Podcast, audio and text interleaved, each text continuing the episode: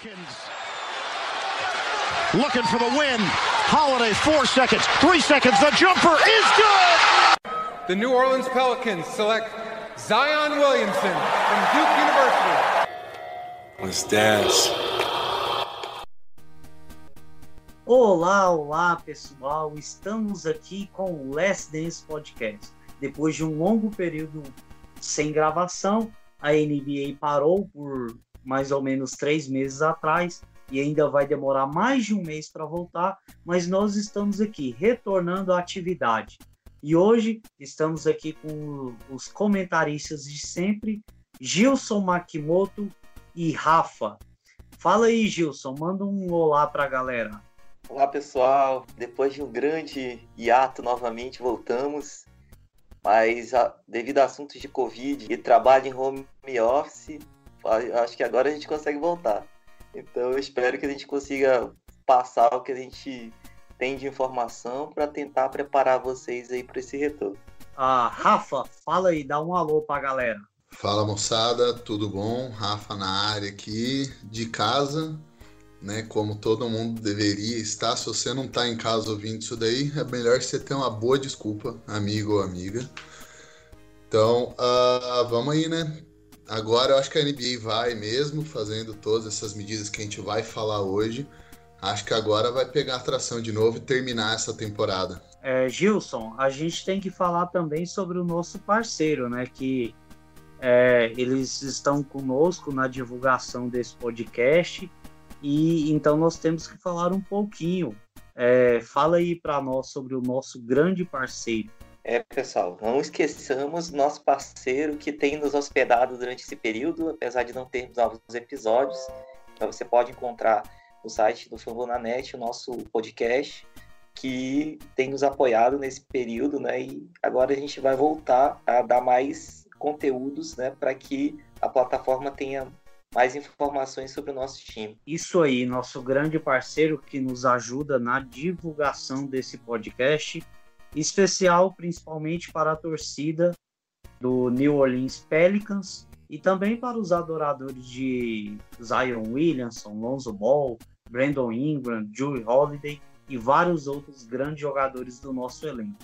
Bom, hoje vamos falar sobre a volta da NBA e, os, e alguns dos impactos que vão acontecer sobre o time do Pelicans, principalmente sobre os protocolos da NBA Vamos falar também sobre os jogadores do Pelicans, como eles estão fisicamente, e sobre a nossa briga pela oitava seed para conquistar essa vaguinha aí nos playoffs.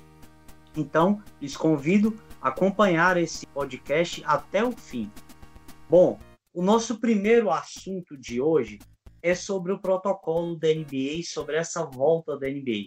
Há mais ou menos duas ou três semanas atrás, a NBA é, comunicou que ela estava com algumas datas previstas para voltar, e depois disso passou por aprovação dos donos, aprovação da, dos jogadores, e depois soltou um memorando, um protocolo, 113 quesitos sobre esse protocolo, essas regras que vão ser seguidas na bolha da NBA em Orlando, no complexo da ESPN. Eu vou citar aqui alguns pontos que eu achei chave deste protocolo. Os testes serão realizados constantemente, aproximadamente dois por semana, e no total vão ser entre 15 e 20 mil testes até o final da NBA, que será dia 12 de outubro. Serão quatro hotéis em que os times ficarão divididos. Cada essa divisão será de acordo com a classificação das conferências. Os jogadores ficarão isolados das suas famílias até o início da segunda rodada de playoffs. O Toronto Raptors, que é o único time fora dos Estados Unidos, já está na Flórida porque eles tinham que chegar antes para cumprir os 14 dias de quarentena para depois começar os seus treinamentos. Então eles já estão na Flórida para cumprir esse tempo por causa da viagem. Afinal, eles estão saindo do Canadá para os Estados Unidos. Possivelmente, os jogadores da NBA vão ser recomendados a usar um tipo de anel que foi produzido pela Universidade da Califórnia. E esse anel ele consegue ah, captar é, clinicamente a temperatura, batimento cardíaco, respiração e várias outras coisas dos jogadores. E, e, eles serão recomendados, não será obrigatório, mas serão recomendados a utilizar isso para ter um controle maior sobre o coronavírus. Outro ponto também é que todos dentro da bolha vão ter acesso ao número em que vai se poder denunciar anonimamente quem estiver burlando as regras do protocolo da NBA. Em caso de alguma contaminação, protocolo vai ser o seguinte: a pessoa ou jogador, comissão técnica ou qualquer outra coisa que estiver dentro da bolha e for pego positivamente pelo coronavírus, vai ficar afastado durante 14 dias. De, essa data vai ter outros testes para comprovar, fazer uma contraprova, e depois disso, se a pessoa ou jogador testar negativo duas vezes seguida, ela sai da quarentena e pode voltar a praticar treino e jogos, se for um jogador no caso. E no meio desse protocolo todo, desses 113 é, requisitos, tem algumas coisas muito interessantes, uns fatos curiosos que a NBA é, deixou. É, os jogadores terão acesso a um lounge, onde terão videogame, TV, filmes, piscina, show de DJs virtualmente, que essa é uma das mais épicas que tem. Jogadores que gostam de cartas vão ter que descartar esse baralho que eles utilizaram, não vai poder ser reutilizado em outro jogo, em outra noite. Ah, também tem o fato de que os jogadores que gostam de jogar ping-pong, sim, aqueles jogadores grandalhões, eles também gostam de bater uma bolinha e eles vão ser proibidos de jogar em dupla. Então vai ser só um contra um com aquele bom e velho distanciamento social. E a, além disso, eles vão ter que evitar alguns hábitos que você que acompanha a NBA regularmente sabe que jogadores fazem durante os jogos ou treinos, que são às vezes lamber os dedos, morder a camisa, limpar o nariz, mexer no protetor bucal qualquer coisas dessas que envolvem algum tipo de atitude que pode contaminar pelo coronavírus terão que ser evitados. Bom, este é um breve resumo, porque o protocolo é muito maior, mas ah, nós temos a participação de um ouvinte nosso, o Alexandre. Ele é médico e, inclusive, está ah, contaminado pelo Covid-19. Nós mandamos aqui uma força para ele para que ele esteja se recuperando firmemente aí e voltar a acompanhar a NBA regularmente conosco no próximo mês. Bom, agora nós vamos ouvir o áudio do Alexandre, é, que ele vai dar um testemunho pessoal sobre o que ele acha do Covid-19 e do protocolo da NBA. Boa noite, galera. Meu nome é Alexandre, é, eu sou médico e estudei um pouquinho aí nesse meu dia a dia sobre esse Covid, coronavírus, né? E me pediram uma ajuda no podcast para falar sobre o, os protocolos que a NBA quer usar para manter a segurança dos jogadores, né? O que eu tenho para falar é que, na verdade, manter a segurança dos jogadores é impossível se eles jogarem. Você pode tentar minimizar os riscos para esses jogadores, que são as medidas que eles estão fazendo. Então, esse protocolo, na verdade, é um protocolo para que se minimizem os riscos, mas não é um, a gente não pode chamar isso de um protocolo de manter os jogadores seguros para jogarem, porque eles não estarão seguros, né? Primeiro que assim, né? Acho que todo mundo está acompanhando que esse que esse vírus ninguém sabe exatamente o comportamento dele. A cada tempo que vai passando, a gente vê estudos e às vezes esses estudos são até conflitantes sobre o comportamento do vírus, o método de transmissão, o tempo que ele permanece em cada tipo de superfície. Então, isso ninguém sabe ainda. É um vírus novo, né? Então, ninguém tem a resposta disso ainda e acho que isso vai levar um bom tempo para que a gente tenha essa resposta. Então, já não tem como você dizer que fornece segurança para os jogadores se você não sabe o, o comportamento do que você está enfrentando. Né? Esse é o primeiro ponto. O segundo ponto é que a questão principal dele é que ele transmite na fase assintomática de portadores. Então, nesse vírus você pode permanecer assintomático, pode ficar grave, mas independentemente dos seus sintomas serem leves ou não, a fase antes dos sintomas é uma fase que você ainda transmite e você não tem sintoma nenhum. Então é humanamente impossível você saber que você está transmitindo. É, eu vi algumas notícias de uma pulseira que eles iriam utilizar, que iam medir saturação, frequência cardíaca, frequência respiratória, temperatura corporal, numa medida para ser um aviso, mas assim, de novo, isso é um aviso já tardio. Quando você tem qualquer alteração de qualquer um desses parâmetros, é, você já está transmitindo há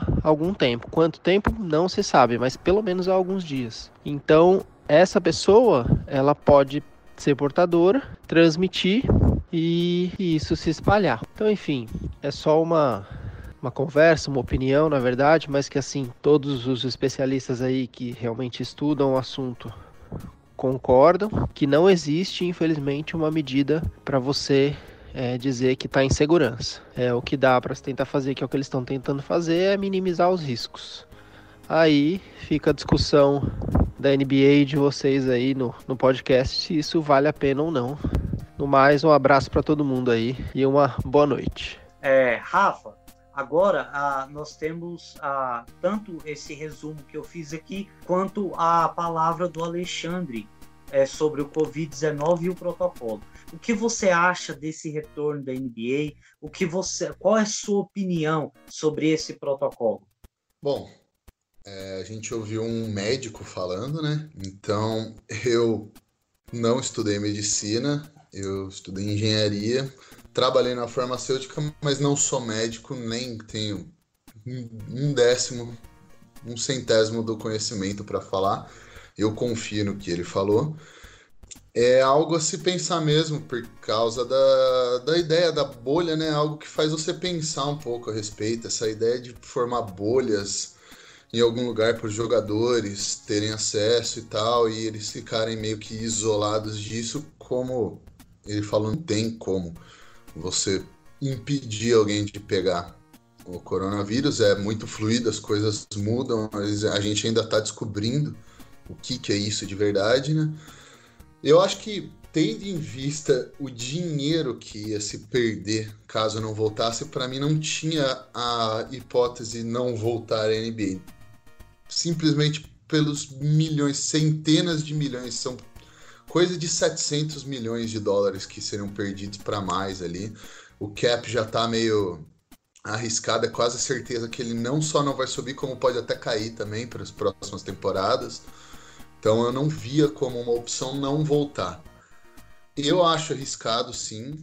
Eu acho que a gente, como fã, como consumidor disso, a gente tem que em algum momento pensar até que ponto que vale a pena a gente querer ter esse entretenimento de volta na nossa vida, no nosso dia a dia, versus o quanto que isso vai botar em risco não apenas os jogadores, esses caras deveriam ser o grupo de menor risco porque eles são atletas profissionais, eles são extremamente saudáveis, a grande maioria deles está fora de um grupo de risco, aí eles não têm problemas crônicos, a maioria, nem estão numa idade que, que merece um pouco mais de atenção. Então eu acho que assim, ia voltar de qualquer maneira. Eu só acho também que é tão delicado no momento.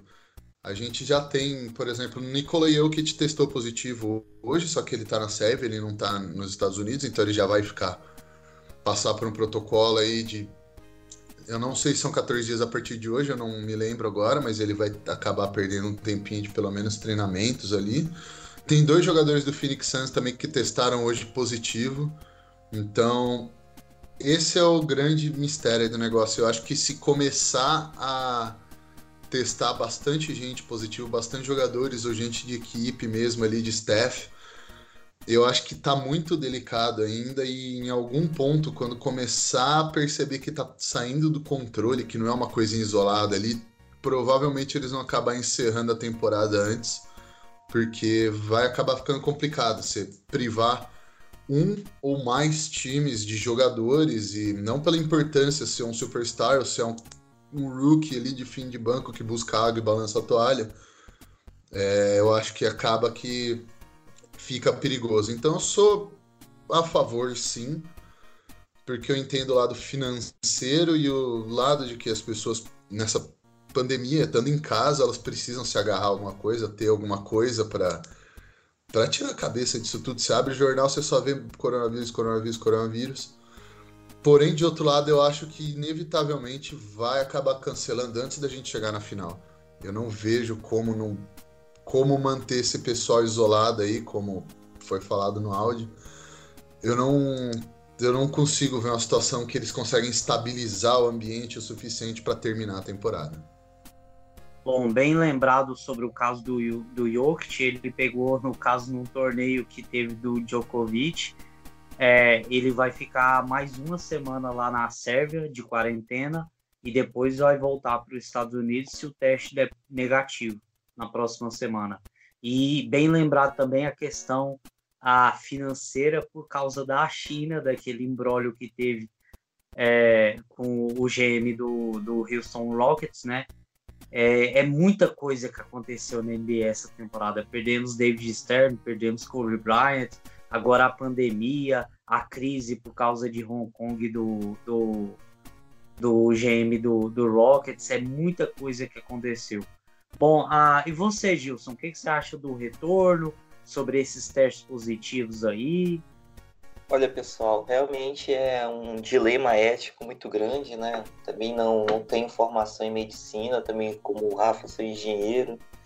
É, então, realmente eu não tenho a propriedade para falar exatamente, né? Mas pelo que o Alexandre comentou, né?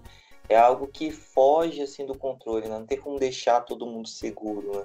A gente vai ter que, a gente vai ter que realmente é, reduzir os riscos, né? Como muitos, muitas atividades que estão voltando aqui estão tentando fazer isso, inclusive a empresa que eu trabalho tem está tomando diversos cuidados justamente para reduzir os riscos, mas é aquela situação, a gente ninguém está isento, né, de descontaminar, até porque uma das, das questões também que tem levantado bastante, é, vamos dizer assim, incômodo assim, é com relação a ao sindicato né, de trabalhadores da Disney, né, que no caso é, vai permitir que os colaboradores, a terminar o horário de trabalho, possam sair e depois eles voltem, né? Então, no caso, não seria uma bolha realmente, porque quem vai ter um contato com os jogadores, né, justamente para a questão hoteleira, de restaurantes e tudo mais, vai dar esse apoio, não vai estar tá dentro dessa bolha. Então, como os casos têm aumentado ultimamente na Flórida, então realmente é um ponto aí de alerta, né? O próprio Rafa falou, pode realmente voltar, mas não terminar, né?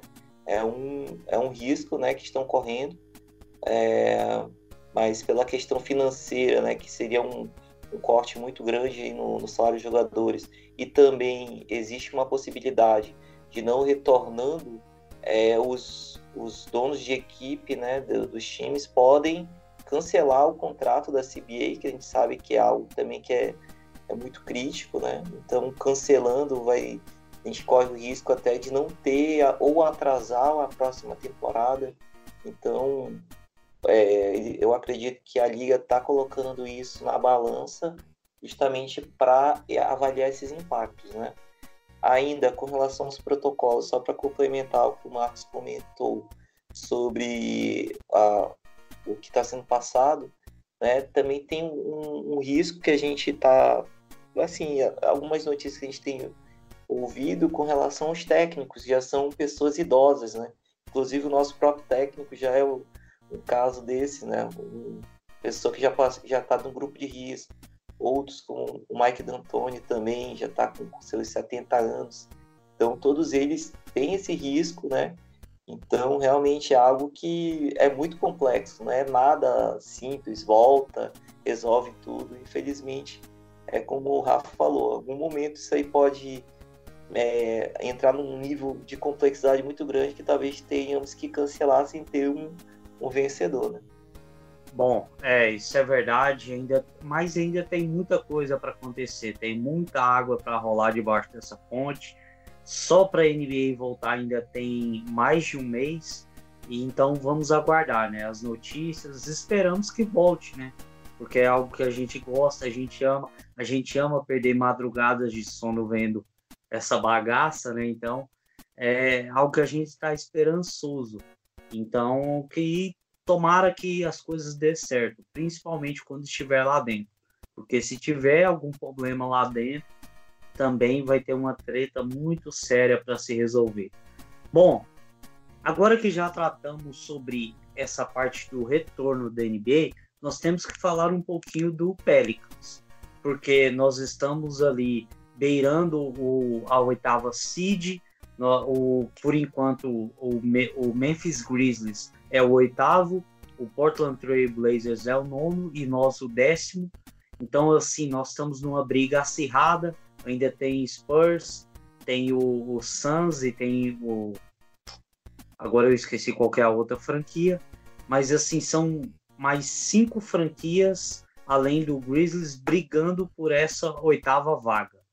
E aí, o Pelicans, quais são as chances do Pelicans é, entrar nessa disputa, lembrando que a diferença hoje do Pelicans para o Grizzlies renderia para, para nós, se nós ficarmos em nono lugar, uma disputa extra, tipo uma repescagem, é, para conquistar uma nova chance de buscar esse oitavo lugar.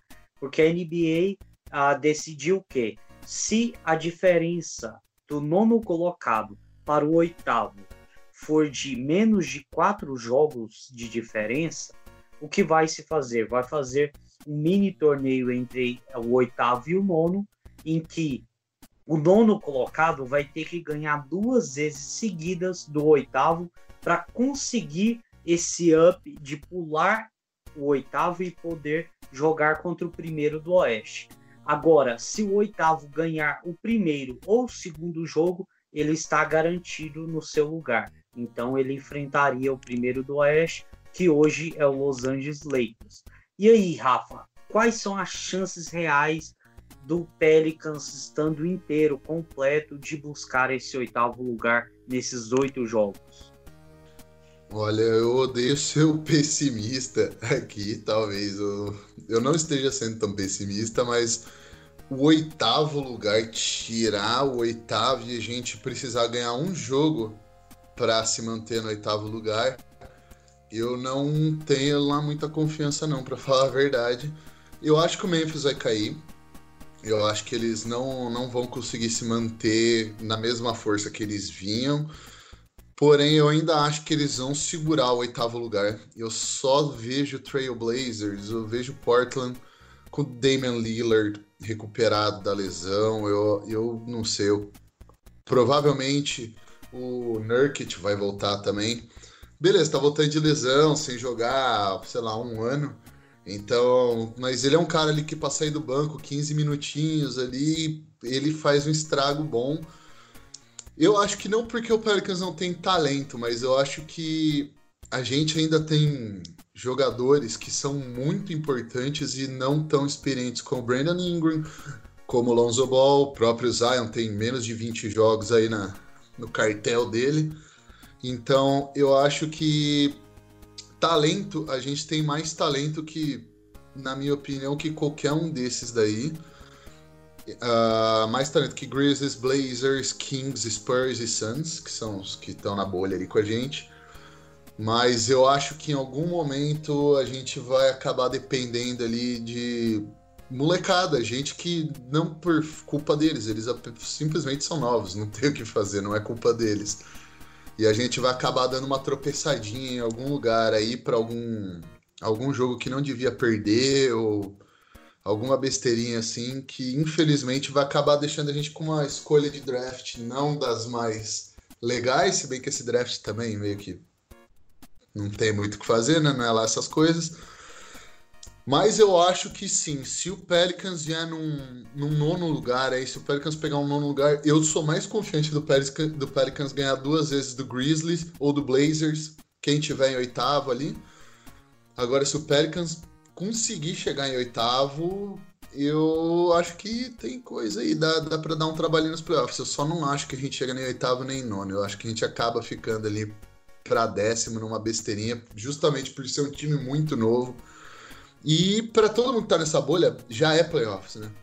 É, tem que ganhar tudo que tá na frente e tentar pegar essa oitava vaga e ainda ganhar mais jogo para ir para os playoffs. Então eles já entraram nos playoffs basicamente, né?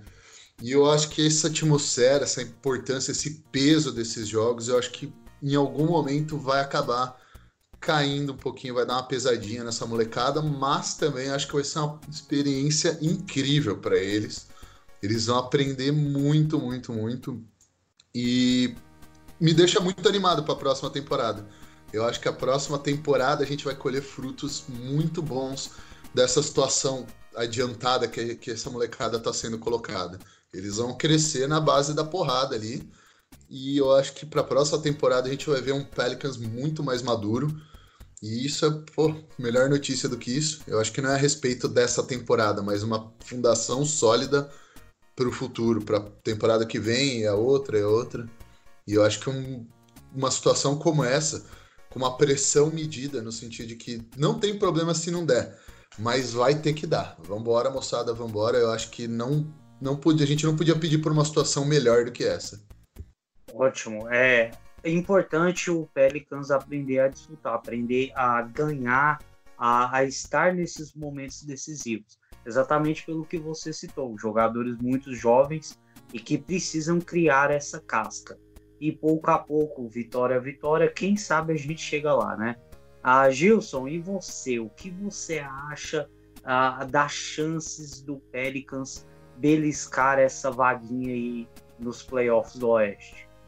Olha, eu também não tô otimista, otimista não, como muita gente pode achar, porque nós tínhamos a tabela mais fácil, mas assim, muitos dos times que talvez a gente fosse enfrentar agora, que dariam essa vantagem, não vão estar na bolha, né? Então a gente vai enfrentar quem está na bolha. Apesar de a gente ainda jogar com o Memphis, que a gente já ganhou, jogar contra Sacramento, que também a gente já ganhou, tão. Eu tô um pouco realista também, realmente não tô tão otimista assim, porque a gente está considerando um fator do improvável, né? Se algum jogador nosso importante pegar o Covid e não puder jogar dois, três jogos, isso vai fazer uma diferença aí, até mais, né, mano? As três jogos vai fazer uma diferença brutal aí na, na corrida, né?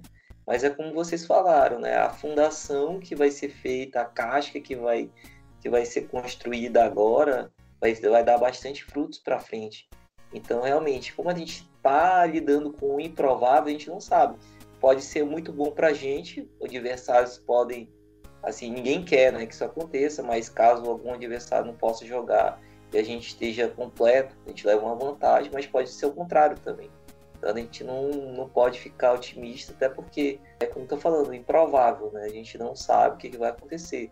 Mas é como vocês falaram, pensando para frente, realmente vai ser um baita de um aprendizado, um aprendizado acelerado, né? Assim para eles é como para a gente também na nossa vida real. Né? Esses, essa pandemia está fazendo muitas coisas se evoluírem, se desenvolverem, visualizar novas situações que a gente nunca imaginou que pudesse correr.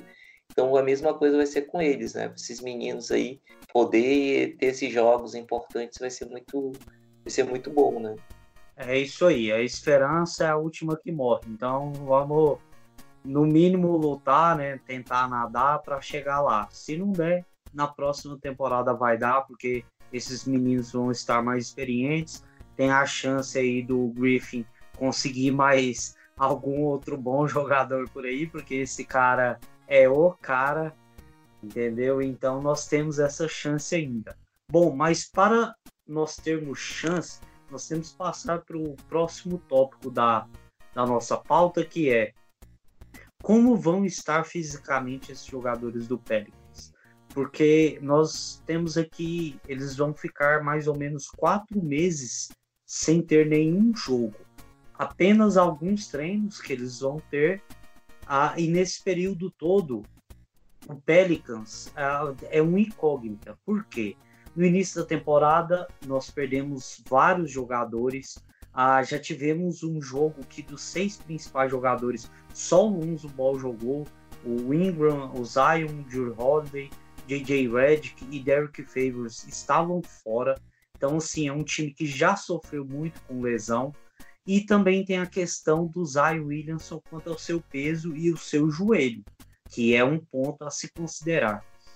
Bom, nós temos que saber é, esses jogadores vão estar bem fisicamente para conseguir competir nesse período tão curto, tantos jogos, tanta pressão, tanta mídia em cima, para competir bem uh, nesses oito primeiros jogos e quem sabe os playoffs?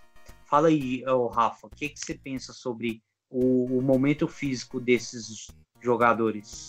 É, eu encaro isso daí como. Você, você quer ter uma ideia de como eles vão estar? Tá? Pega aqueles primeiros jogos ali da galera voltando das férias. A gente vai ter meio que uma pré-temporada de novo aí dentro da temporada, né? Então eu acho que eles, de fato, eu acho que eles vão estar tá num nível aceitável, vamos dizer assim. Uh, mesmo que eles não tenham tido muito acesso à academia e à quadra, tem, tinha alguns, por exemplo, Jason Tatum falou que não pegava na bola de basquete há dois, três meses e tal. Eu truco essa, essas coisas aí, eu acho que nenhum desses caras chegou, chega num nível NBA, ainda mais no nível de estrelato NBA, ficando dois, três meses sem pegar na bola de basquete. Esses caras, além de serem muito bons, eles amam o que eles fazem. Então eu acho que é, é uma boa tática, né? Você vai para direita enquanto tá todo mundo para esquerda, fala que não pegou na bola há meses, chega lá comendo a bola.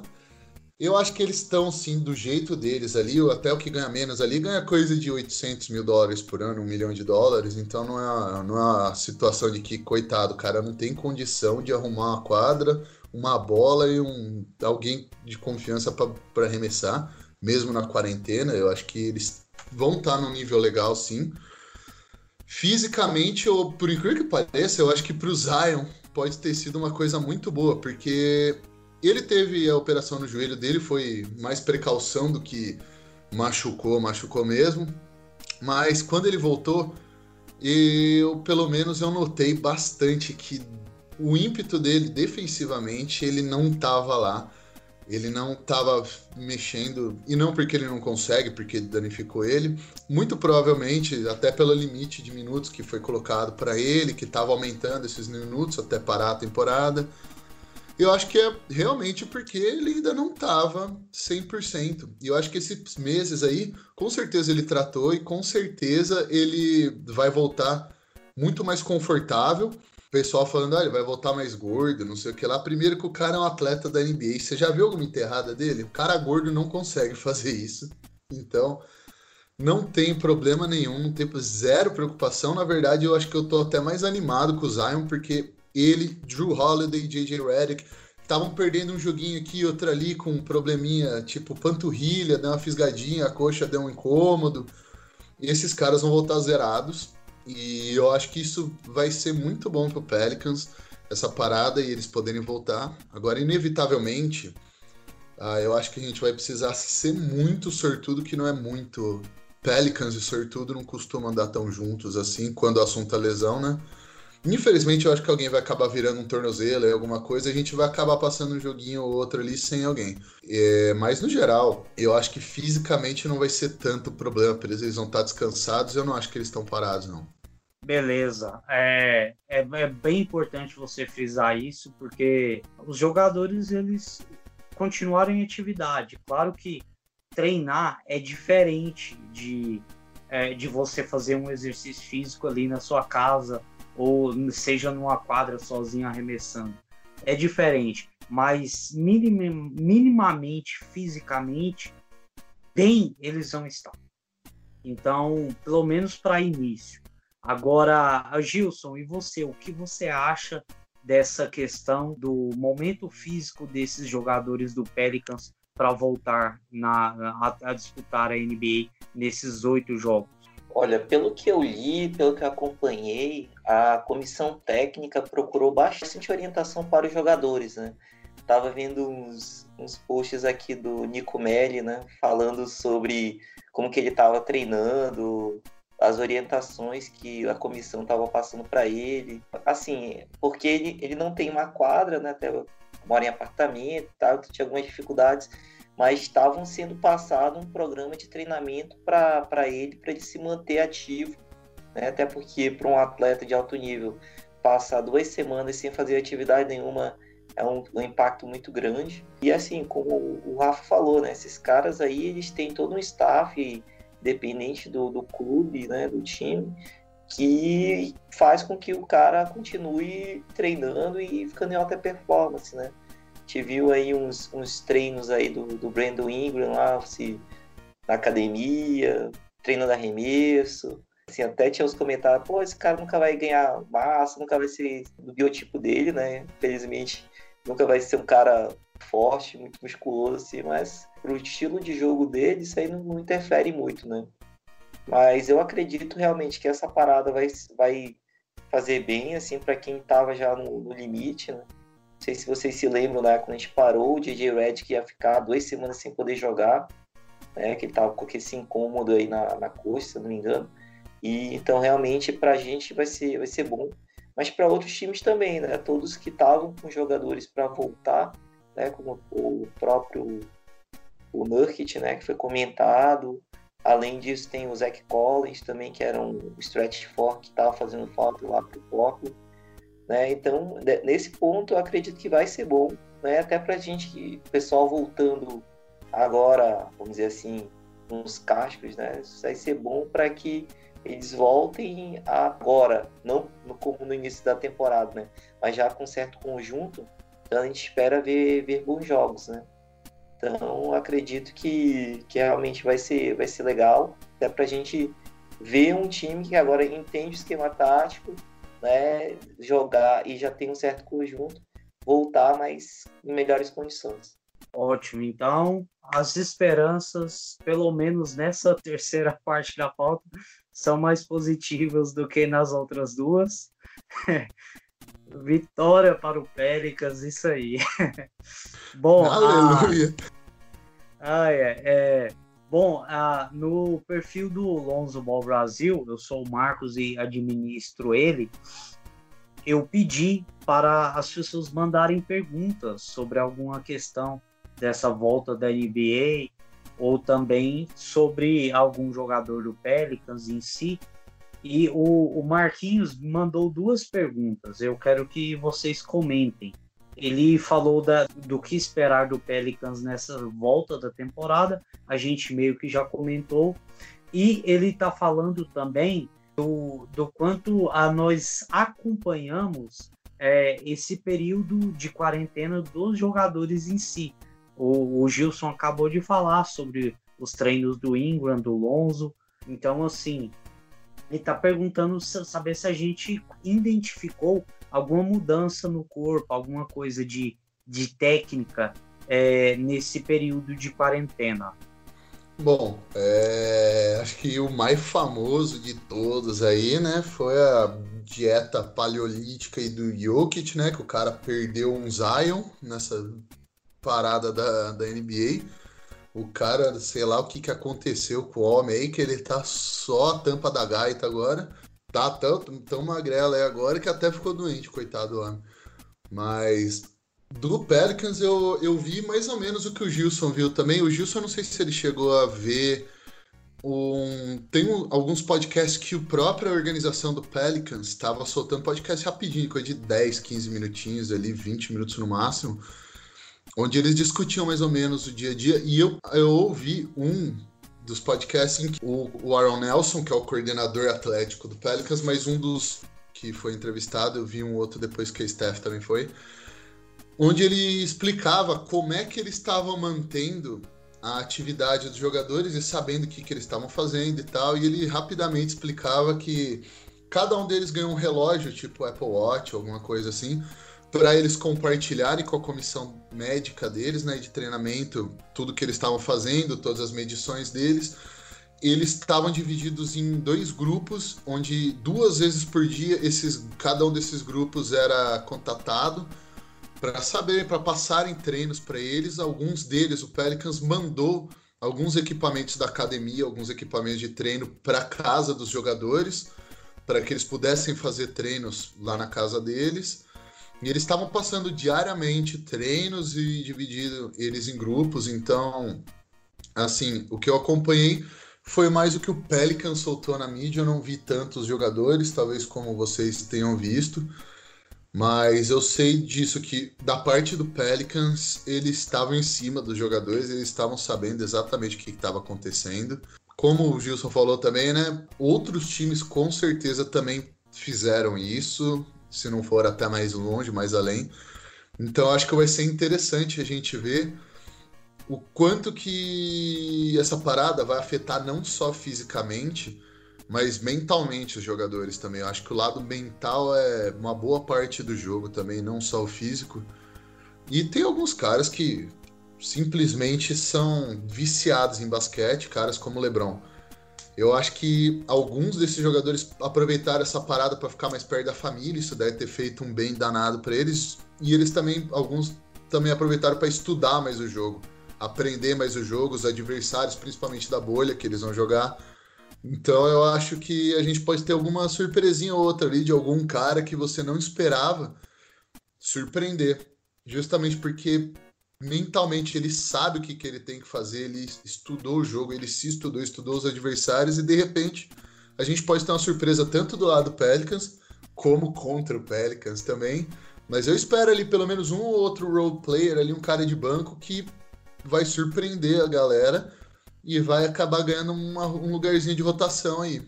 E você, Gilson, você pensa algo sobre essa questão?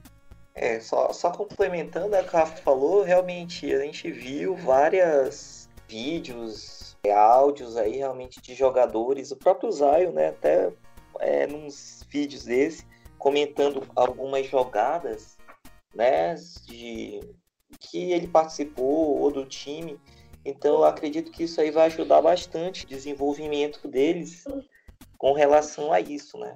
Não, não só fisicamente. Então, como o Rafa falou, acredito que realmente isso aí vai fazer um bem, é um, é um desenvolvimento, né, que se faria durante a temporada e que está sendo feito em casa. Né?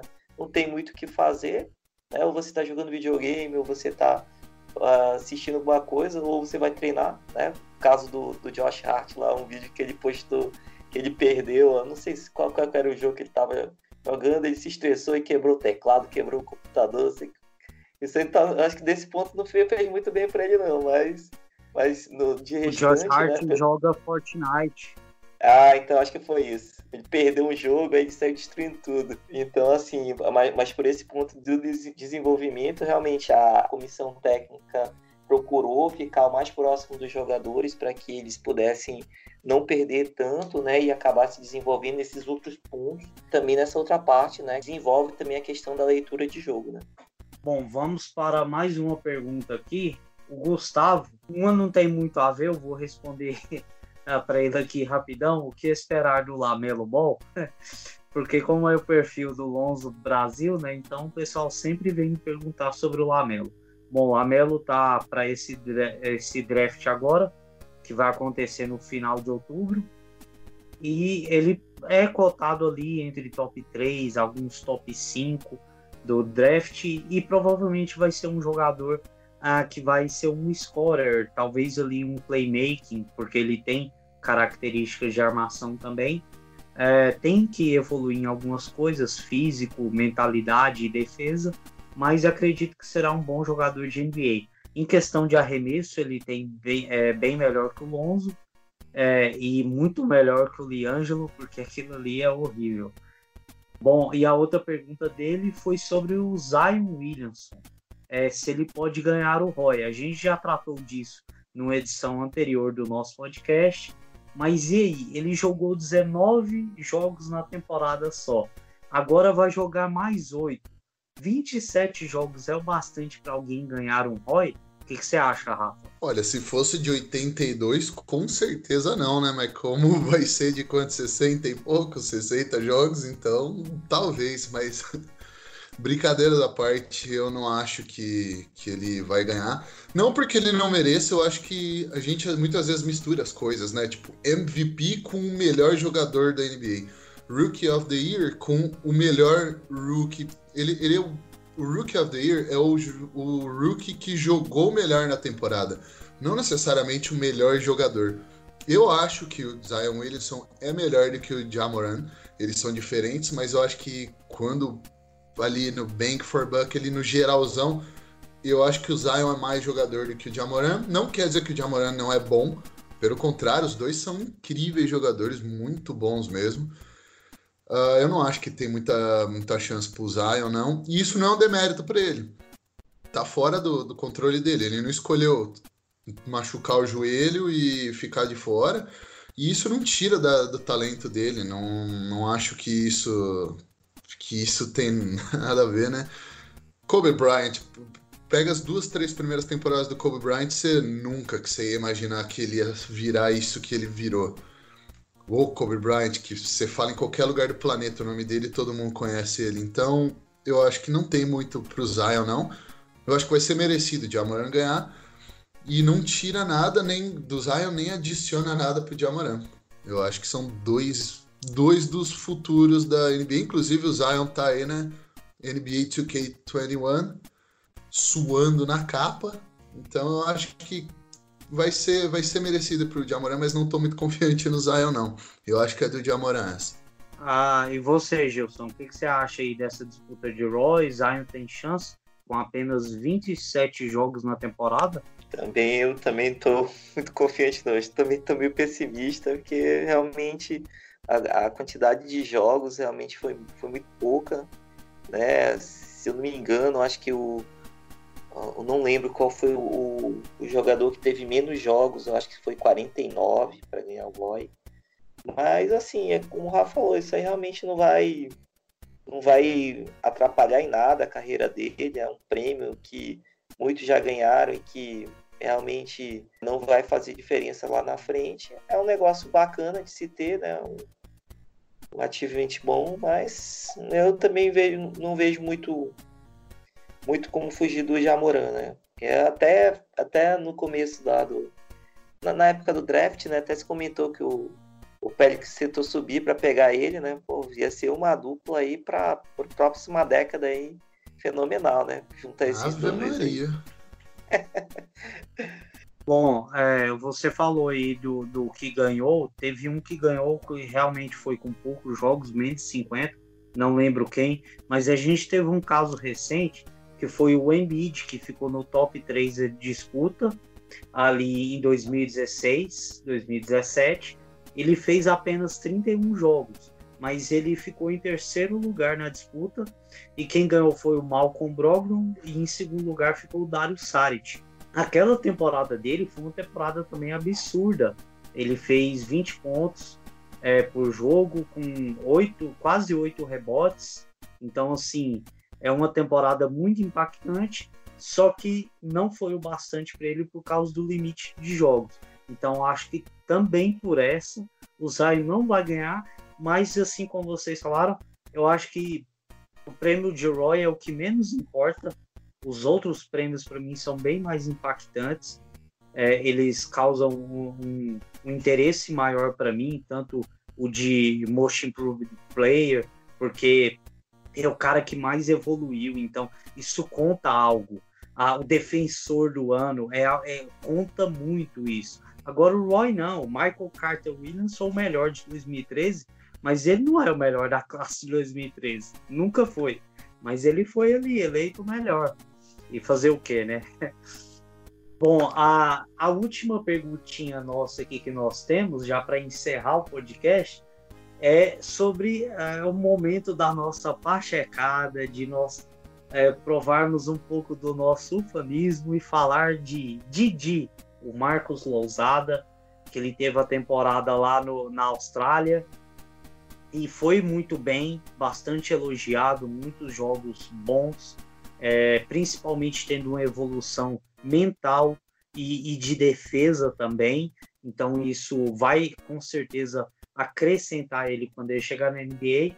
Bom, o Pedro perguntou aqui para mim se ele tinha alguma chance de voltar quando a temporada retornar. Eu já respondi para ele aqui no Twitter que não, é, mas na próxima rodada ele já ganha mais rodagem. Ele, ele passou por esse período na Austrália, aprendeu inglês e outras coisas. Na próxima temporada ele já volta. Se tiver Summer League, joga Summer League. Se não tiver, ele participa da pré-temporada. Estamos com fé em Deus aí que ele vai estar junto na temporada para a gente poder ver um pouquinho de Didi com o Zion em quadra. Bom, o ah, que, que vocês acham desse período que ele passou lá e do futuro dele na NBA? Fala aí, Rafa.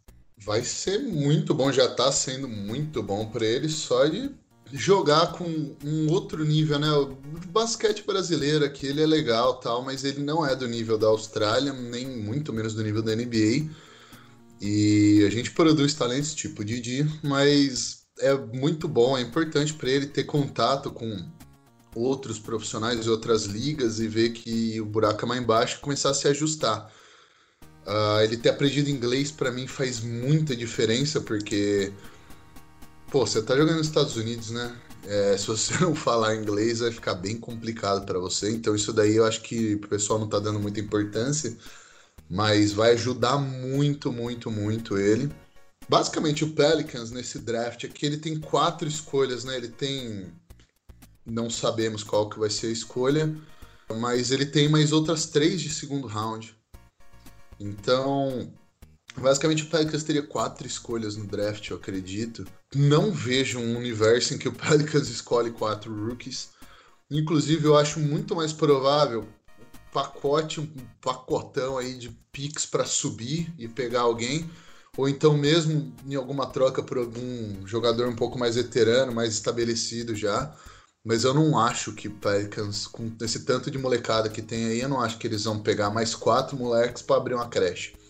Então, eu acho que na próxima temporada, o Didi seria a escolha de draft do Pelicans. E eu consigo ver ele entrando na rotação. Eu consigo imaginar, caso ele venha, né? Não há certeza, não há nada, mas se ele vier para os Estados Unidos e e o Pelicans realmente assinar ele, botar ele no training camp com a equipe e tudo mais, eu acho que o Didi, o Didi tem boas chances de de ser aquele cara lá, cara que entra para dar energia na defesa e matar a bola livre lá fora. E eu acho que para ele vai ser uma, uma evolução importante. Então eu tô realmente otimista com o Didi. Sei lá, e quanto ao Zion, de, só voltando rapidinho no, no último tópico, né? Quanto ao Zion ganhar o Rookie do ano, eu já vi o Marco Gasol ganhar o melhor defensor da temporada e ser votado por segundo time de defesa. Então eu acredito em qualquer coisa da NBA. Eu, sei lá, vai entender o que, que passa na cabeça da molecada lá que vota, né? É isso aí. A Gilson, a essa chance aí do Didi chegar, uma coisa que eu vi, ele participou de algum podcast eu não lembro agora exatamente qual foi, mas ele na entrevista ele acabou falando sobre a experiência que ele pegou uh, jogando ao lado do Bogut, que ele acabou voltando para a Austrália, ele é australiano e jogou no mesmo time do Didi. E o Didi citando isso, pode ter jogado com alguém que tem experiência de NBA, experiência de ser campeão de NBA. O ah, que, que, você acha de, dessa temporada que ele passou, a experiência que ele pegou lá? Olha, apesar de não ter jogado todos os jogos, mas realmente foi algo planejado que no Brasil isso ia ser impossível acontecer. Então, o David Griffin e o Trajan Langdon conhecem o treinador para onde ele do time lá, o Sydney Kings, que é o Will Weaver, eu acho. Então, durante todo esse desenvolvimento, né, foi passado para ele, pro para o técnico a forma que eles queriam que desenvolvesse ele. Né, que é bem isso que o Rafa falou, né? O potencial defensivo que ele tem para matar a bola de três, né? Porque no nível NBB não, você nem se compara do, do arremesso contestado do que em outras ligas, né? Então teve que dar uma melhorada na mecânica para que ela seja um release mais rápido, né? Então foi algo que foi trabalhado, né? A questão do inglês também, né? ele já consegue se comunicar, né? É com os companheiros. A questão do Bogut foi realmente importante, porque já é um cara que já foi campeão da NBA, mais de 10 anos de experiência na liga. Então foi meio que um tutor para ele, mas assim, puxando um pouco pro lado da D-League, né? Então, com o time que a gente tem na D-League, o Bay, Bayhawks, né?